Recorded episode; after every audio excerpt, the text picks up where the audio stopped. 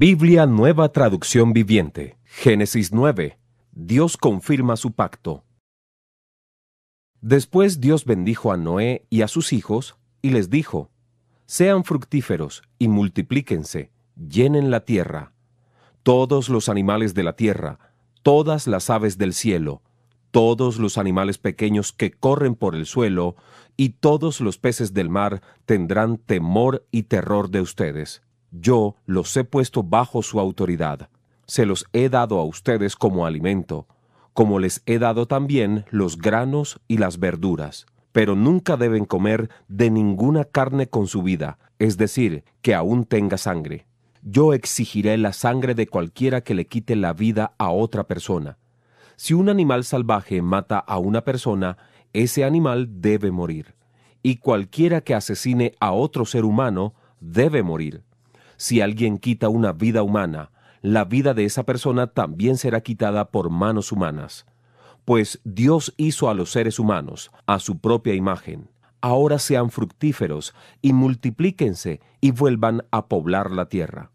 Entonces Dios les dijo a Noé y a sus hijos, Ahora mismo yo confirmo mi pacto con ustedes y con sus descendientes, y con todos los animales que estuvieron en la barca con ustedes, las aves, los animales domésticos y todos los animales salvajes, con toda criatura viviente sobre la tierra. Sí, yo confirmo mi pacto con ustedes. Nunca más las aguas de un diluvio matarán a todas las criaturas vivientes. Nunca más un diluvio destruirá la tierra. Entonces Dios dijo, Les doy una señal de mi pacto con ustedes y con todas las criaturas vivientes para todas las generaciones futuras. He puesto mi arco iris en las nubes. Esa es la señal de mi pacto con ustedes y con toda la tierra.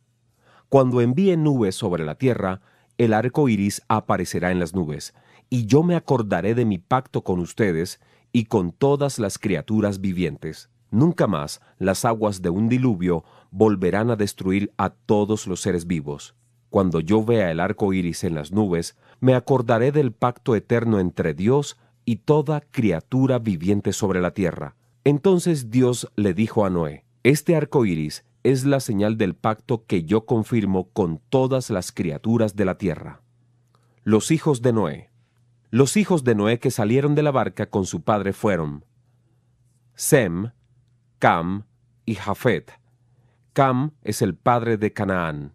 De estos tres hijos de Noé provienen todas las personas que ahora pueblan la tierra. Después del diluvio, Noé comenzó a cultivar la tierra y plantó un viñedo. Cierto día, bebió del vino que había hecho y se emborrachó, y estaba recostado y desnudo dentro de su carpa. Cam, el padre de Canaán, vio que su padre estaba desnudo y salió a contárselo a sus hermanos. Entonces Sem y Jafet tomaron un manto, se lo pusieron sobre los hombros y entraron de espaldas a la carpa para cubrir a su padre.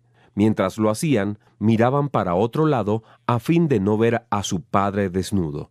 Cuando Noé despertó de su estupor, se enteró de lo que había hecho Cam, su hijo menor. Entonces maldijo a Canaán, el hijo de Cam.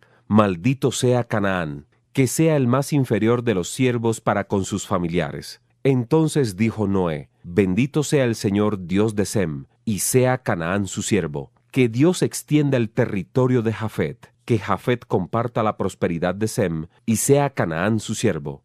Noé vivió 350 años más después del gran diluvio. Vivió 950 años y luego murió.